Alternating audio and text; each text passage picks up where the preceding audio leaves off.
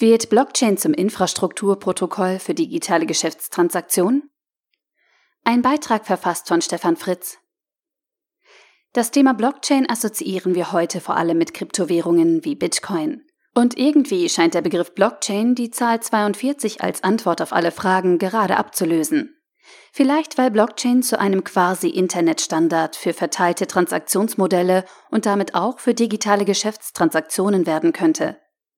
So wie heute Protokolle wie TCP als Verbindungsprotokoll die Basis für die gesamte Internetwelt bilden, SMTP der Standard für den Austausch von Mails zwischen Mailservern ist oder HTTP den Aufruf von Webseiten mit einem Internetbrowser ermöglichen.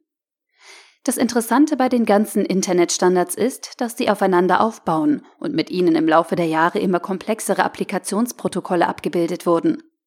Interessant ist auch, dass all diese Standards frei zu verwenden sind und erst in den Schichten darüber Geschäftsmodelle und Patentschutz möglich werden.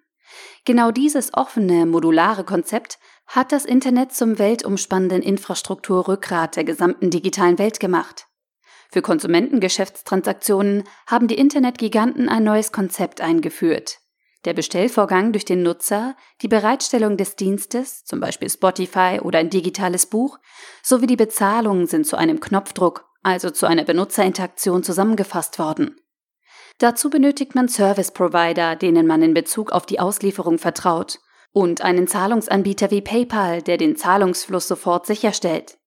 Die klassischen Banken haben erst viele Jahre später gelernt, wie eine solche durchgebuchte Soforttransaktion gehandhabt werden kann und muss. Und einige Banken können das bis heute nicht.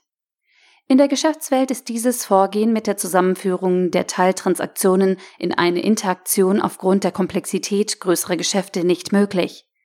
Außerdem stößt das Konzept mit dem Vertrauen bei größeren Werten klar an seine Grenzen. Für eine komplexere Maschine tauscht man Spezifikationen aus, erhält ein oder mehrere Angebote, stellt Rückfragen und beauftragt. Man erhält das letzte Angebot, nimmt Teillieferungen entgegen, leistet Teilzahlungen, nimmt die Leistung ab und leistet seine letzte Zahlung.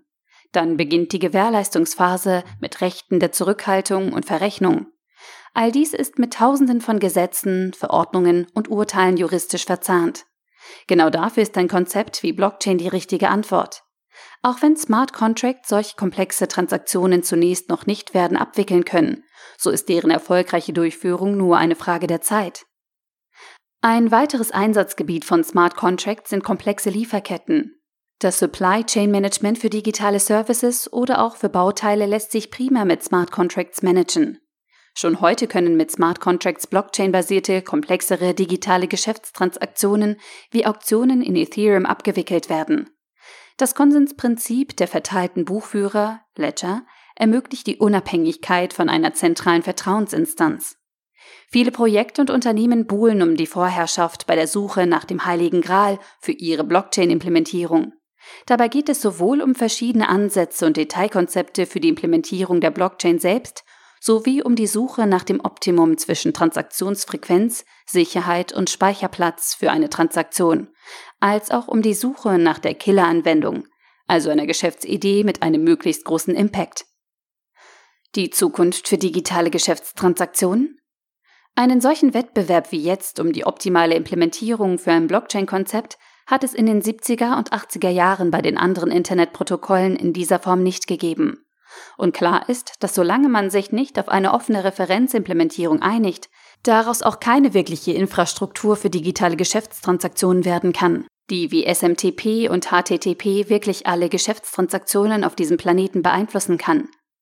Es ist also gerade spannend mit anzusehen, in welche Richtung die verschiedenen Blockchain-Projekte laufen und ob eins dieser Projekte das Rennen machen und wirklich in offener Form bereitgestellt wird.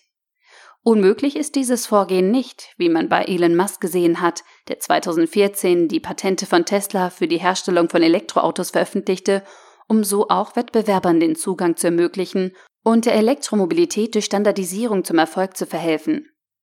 Ob sich Blockchain in den nächsten Jahren tatsächlich als Infrastruktur für digitale Geschäftstransaktionen etablieren wird und damit alle intermediären Geschäftsmodelle disruptieren kann, die auf zentralen Vertrauenskonzepten basieren, ist eine realistische Möglichkeit, die aber wesentlich von der Einigung auf ein einheitliches und offenes Format abhängt.